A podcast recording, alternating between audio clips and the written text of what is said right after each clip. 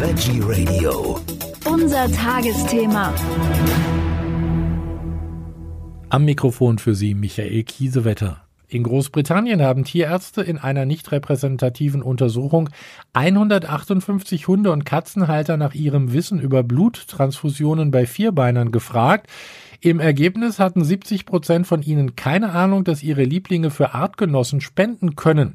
Drei Viertel wussten auch nicht, dass es Blutbanken für Haustiere gibt. So heißt es im Fachjournal Vet Record. Doch fast 90 Prozent der Befragten waren bereit, ihre Tiere Blut spenden zu lassen, wenn ein anderes Tier eine Transfusion zum Überleben brauche. Ob sich diese Erfahrungen aus England auch mit denen an der Freien Universität Berlin decken, das wollten wir wissen. Wir haben dazu mit der Leiterin und Tierärztin Professor Barbara Kohn gesprochen und ich wollte von ihr zuerst wissen, wie lange es denn diese Blutbank für Haustiere denn überhaupt schon gibt. Die Blutbank für Hunde bei uns hier in der Kleintierklinik gibt es tatsächlich schon seit 1996. So lange bin ich nämlich schon hier. Ich hatte einen Teil meiner Ausbildung in Amerika gemacht, an der University of uh, Pennsylvania in Philadelphia. Und die einige amerikanische Universitäten hatten sich zum Ziel gesetzt, die Transfusionsmedizin in der Kleintiermedizin voranzubringen. Es gab auch damals große Gelder vom äh, NIH, das ist das National Institute of Health. Und ja, und dann hatte ich das, das Glück oder die Chance, dort ein sogenanntes Postdoctoral Research Fellowship zu machen. Man nennt das dann, äh, ich war Transfusion Fellow, also ich war vorwiegend in der Transfusionsmedizin dort eingesetzt, habe natürlich auch geforscht. Ja, und dann habe ich dieses Wissen nach zwei Jahren hier mit an die Universität nach Berlin gebracht und mir mal angeguckt, wie hier die Transfusionen durchgeführt werden, wie die Spender aussehen, wann transfundiert wird und habe das zusammen dann mit Doktoranden damals auch äh, etabliert hier und haben dann eben das Blutbankwesen eingeführt. Davor war es so, ich sage mal, man hat so on-demand Blut abgenommen. Man hatte hier auch hauseigene Hunde, die Blut gespendet haben. Das schätze ich nicht so sehr. Also ich finde, das ist nicht notwendig. Es geht auch anders. Das war auch in Amerika so. Das heißt, das Ganze basierte auf freiwilligen Hundeblutspendern. Dort gab es sogar ein sogenanntes Blattmobil, das heißt, sie haben hm, Spende, Amerikaner spenden ja gerne für sowas, hatten dann so ein Fahrzeug, mit dem sie tatsächlich auch in die äh, umgebenden Orte gefahren sind zu Züchtern und haben dort vor Ort mit einem Blattmobil Blut abgenommen, also wie das Deutsche Rote Kreuz ja zum Teil auch. Und gut, so einen Bedarf haben wir nicht wie die Klinik in Philadelphia, das machen wir nicht. Aber damals habe ich eben gesehen, dass man das sehr gut auf einer freiwilligen Spenderbasis aufbauen kann und ich sagte dann jetzt ein bisschen salopp, hm, ich möchte eigentlich für die Transfusionen keine, salopp gesagt, Ersatzteillager auf der Station haben. Also Hunde, die nur für das da sind. Und ja, und wie man sieht und sich über die Jahre gezeigt hat, funktioniert das. ist natürlich etwas intensiver, arbeitsintensiver, weil wir müssen uns permanent um Spender kümmern, unsere Spenderkartei aufrechterhalten. Jeder Hund, der zum ersten Mal kommt, äh, muss die Blutgruppe getestet werden. Jeder Hund wird natürlich voruntersucht vor der Spende. Und gerade in Zeiten von großem Bedarf oder wenn wir Frischblutspenden brauchen, dann ist man schon manchmal ganz schön beschäftigt damit, auch am, am Telefon zu sein und eben herumzutelefonieren. Aber in der Regel geht das so. Wann wird denn überhaupt Blut gebraucht? Blut wird gebraucht beim Hund eigentlich Aufgrund von der Blutarmut, das ist die häufigste Ursache. Dann ein weiterer Grund wäre Autoimmunerkrankungen, also wenn der Körper seine eigenen roten Blutkörperchen zerstört, das ist ein häufiger Grund. Und dann gibt's auch Knochenmarkerkrankungen, das ist Gott sei Dank seltener, wo Bluttransfusionen überbrücken können, bis die Diagnose da ist und vielleicht und hoffentlich die Therapie greift. Also großes Thema Blutarmut aufgrund von Blutverlust ähm, aufgrund von Knochenmarkserkrankungen oder immunbedingtem Abbau der roten Blutkörperchen. Und dann gibt es eben auch noch sogenannte Bluter beim Hund, äh, wie beim Menschen auch, also wo wir Gerinnungsfaktoren zuführen wollen. Rattengift bleibt ein Thema, auch in Berlin. Es gibt immer wieder Hunde, die mit äh, Rattengift, also sogenannten äh, Kumarinderivaten, vergiftet wurden. Und denen kann man dann auch mit Bluttransfusionen und Plasmatransfusionen rasch helfen. Also Blutung und Gerinnungsstörungen, Zufuhr von Gerinnungsfaktoren. Das sind so die Gründe. Wenn ich gerade noch mal bei dem Beispiel mit dem Rattengift bleibe, wie viel Hund, wie viel, nicht wie viel Hund, sondern wie viel Blut benötige ich dann, wenn jetzt mein Hund erkrankt ist an so einem, an so einem Köder zum Beispiel? Das hängt natürlich von der Hundegröße ab. Also so die Richtwerte sind in etwa 20 Milliliter pro Kilogramm Vollblut. Das heißt, ein Dackel braucht vielleicht höchstens 200 Milliliter und eine Dogge, die bräuchte einen Liter, also mal so, so gesagt. Äh, wenn wir in Vollblut rechnen. Sie fragten vorhin nach der Blutbank und das Wesen von einer Blutbank ist ja, dass man Blut in seine Komponenten auftrennt. Das heißt, das Blut wird nach der Blutabnahme zentrifugiert. Dann haben wir einerseits die roten Blutkörperchen, und auf der anderen Seite das Blutplasma und dann trennen wir das auf und dann geben wir eben, wenn das Tier vorwiegend die roten Blutkörperchen braucht, nur diese und wenn das Tier Gerinnungsfaktoren braucht, dann geben wir eben das Blutplasma. Und wenn Sie fragen, wie viel, wie gesagt, das hängt von der Hundegröße ab. Wir geben in Milliliter pro Kilogramm rechnen wir das. Mm, und es hängt vom Produkt ab. Man gibt in der Regel mehr äh, rote Blutkörperchen, als man Gerinnungsfaktoren in Form von Blutplasma transfundiert. Wie viel Blut kann ein Hund spenden? In, in einer Sitzung zum Beispiel? Wie viel Blut kann ein Hund spenden? Das hängt wiederum von der Größe ab. Also wir versuchen nur Blutspender zu nehmen, die mehr als 20 Kilo wiegen, einfach weil wir dann mehr abnehmen können. Wir sind sehr vorsichtig, was die Abnahmemenge betrifft. Das heißt, wir nehmen nur etwa 10 Milliliter Blut pro Kilogramm vom Hund ab. Also wiederum 20 Kilo Hund, 200 Milliliter, 30 Kilo Hund, 300 Milliliter.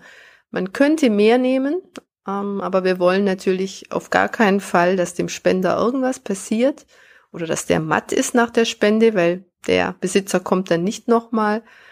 Und man muss sich dazu sagen, seit 1996 ähm, kann mich nicht erinnern, das waren Hunderte, das geht sicher in die Tausende, was wir da abgenommen haben, ist tatsächlich noch nie etwas passiert. Also die Abnahmemenge bei uns ist konservativ, was natürlich den Nachteil hat, dass wir mehr Blutkonserven abnehmen müssen, wie wenn wir gleich mehr nehmen würden.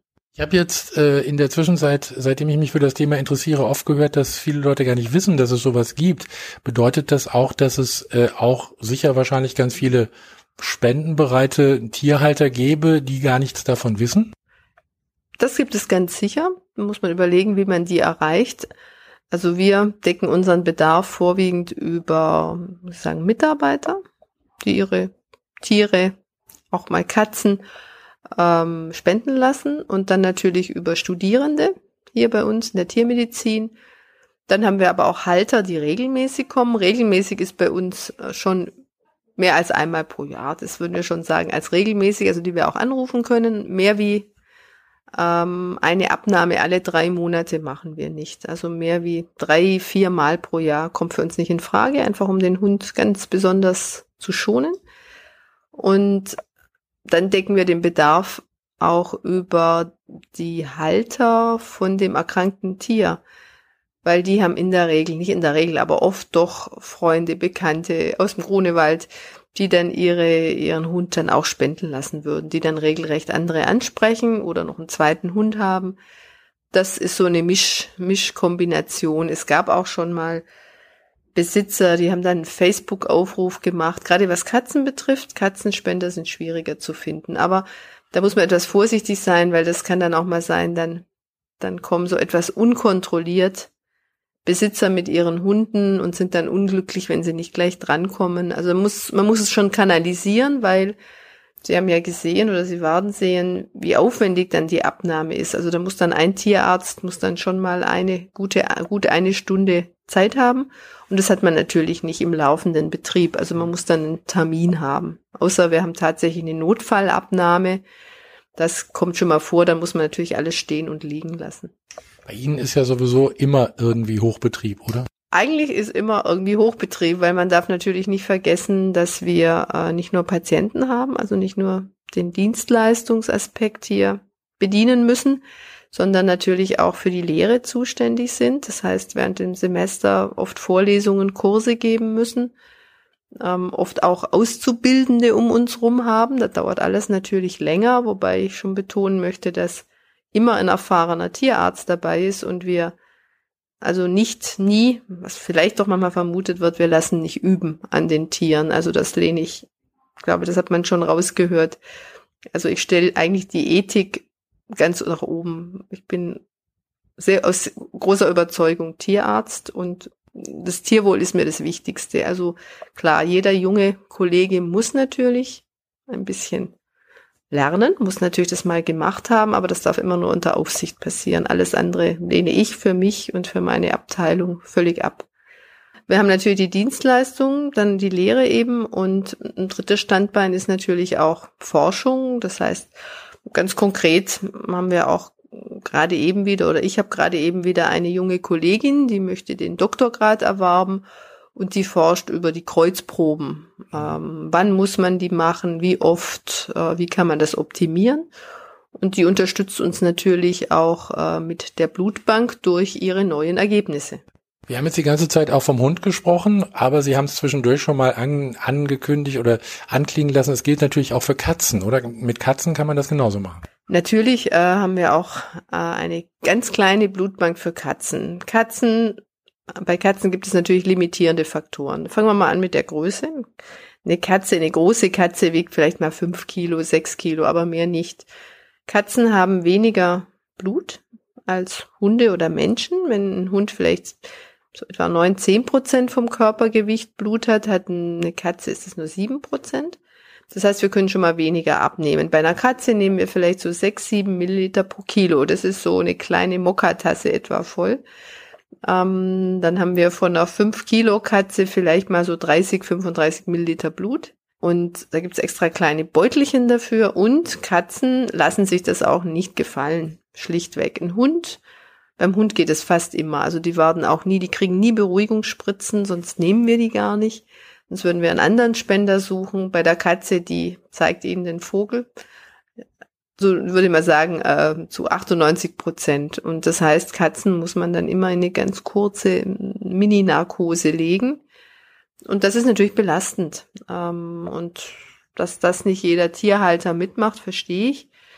Das heißt, die Katze muss top gesund sein ähm, und Katzen sind natürlich auch oft unkontrolliert draußen, Freigängerkatzen. Also auch das ist nochmal ähm, ein negativer Aspekt. Wir wollen am liebsten nur Wohnungskatzen haben, weil da ist die Chance geringer, dass sie sich irgendwie eine Infektionskrankheit eingezogen haben könnten. Vielleicht haben Sie schon mal den Begriff Katzen-Aids gehört.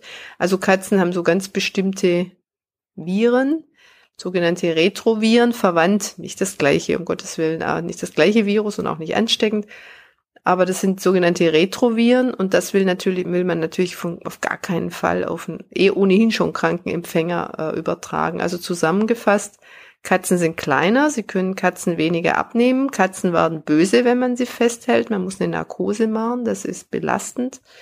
Und Katzen haben auch etwas mehr versteckte Infektionskrankheiten. Nichtsdestotrotz, man muss Katzen genauso transfundieren wie Hunde.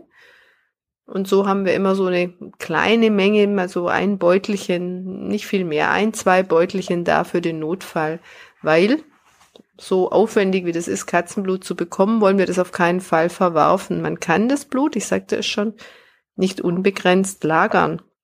Und das heißt, äh, nach 20 Tagen müssen sie das wegschmeißen. Und so aufwendig gewonnenes Blut will man natürlich auf gar keinen Fall verworfen. Das heißt, bei der Katze arbeiten wir häufiger als beim Hund auch mal mit Frischblutspenden. Das heißt, Katze kommt, Blut wird abgenommen und der nächsten Katze transfundiert. Sie haben es vorhin schon gesagt, Sie forschen auch hier zum Abschluss. Wird es irgendwann die Möglichkeit geben, das Blut mit äh, irgendeiner Flüssigkeit auszutauschen? Ja, das ist eine sehr interessante Frage. Das gab es auch schon. Und zwar äh, gab es in Amerika mal eine große Firma, die das Hämoglobin, das ist der rote Farb, Blutfarbstoff, das ist der Sauerstoffträger, aus Rinderblut extrahiert hat, mit einem sehr aufwendigen Verfahren. Also die haben dann in Amerika an den Schlachthöfen das Rinderblut gewonnen, was ohnehin anfällt, und daraus dann den roten Blutfarbstoff extrahiert. Ähm, und das funktionierte auch. Damit wurde der Sauerstoffträger zugeführt. Wir haben dieses Produkt auch genutzt, für Hunde weniger, weil da haben wir unsere Blutspender, aber für Katzen und waren sehr unglücklich, als es vom Markt ging. Natürlich wurde das nicht für die Katze oder den Hund entwickelt, sondern für, für die Humanmedizin. Und das hatte auch die Zulassung, ja, ich denke, das war alles, das spielte sich alles so vor zehn Jahren ab, hatte auch dann die Zulassung, ich glaube, für Südafrika, Chile, ich kann mich nicht mehr genau erinnern. Aber diese Firma hat es nie geschafft, die Zulassung in den USA zu bekommen und ging dann über die Jahre tatsächlich in den Konkurs. Und deswegen haben wir seit zwei oder drei Jahren auch dieses Produkt nicht mehr für Katzen, wo es so schwierig ist, genug Spender zu finden, war das schon sehr wertvoll für den Notfall. Das hieß Oxyglobin. Und zu Ihrer Frage zurückzukommen, ja, es gibt es. Es gibt Blut, man nennt das Blutersatzstoffe. Es ist auch überlegen, so etwas ähm, molekularbiologisch herzustellen. Und es gab auch schon Produkte, aber mm, der Weg scheint doch nicht so einfach zu sein, vor allem was auch die Zulassung betrifft. Also es gibt schon etwas, das ist mit Blut nicht genau zu vergleichen. Und es gibt ja zum Beispiel auch, denken Sie an Faktorprodukte für Bluter, gibt's ja auch in der Humanmedizin. Das ist natürlich immens teuer und da wurden, wird dann der ganz bestimmte Faktor, zum Beispiel Faktor 8, was dem Hämophilie A-Kranken fehlt, wurde dann extrahiert und das kann man dann zuführen. Also es gibt schon Ersatzprodukte, aber wir sind noch lange nicht dort, dass wir Blutspender auch in der Humanmedizin ersetzen könnten. Vielen Dank noch einmal für diese Informationen über die Blutbank für Haustiere an der Freien Universität Berlin. Danke an Professor Barbara Kohn. Veggie Radio. Wir freuen uns über Likes bei Facebook.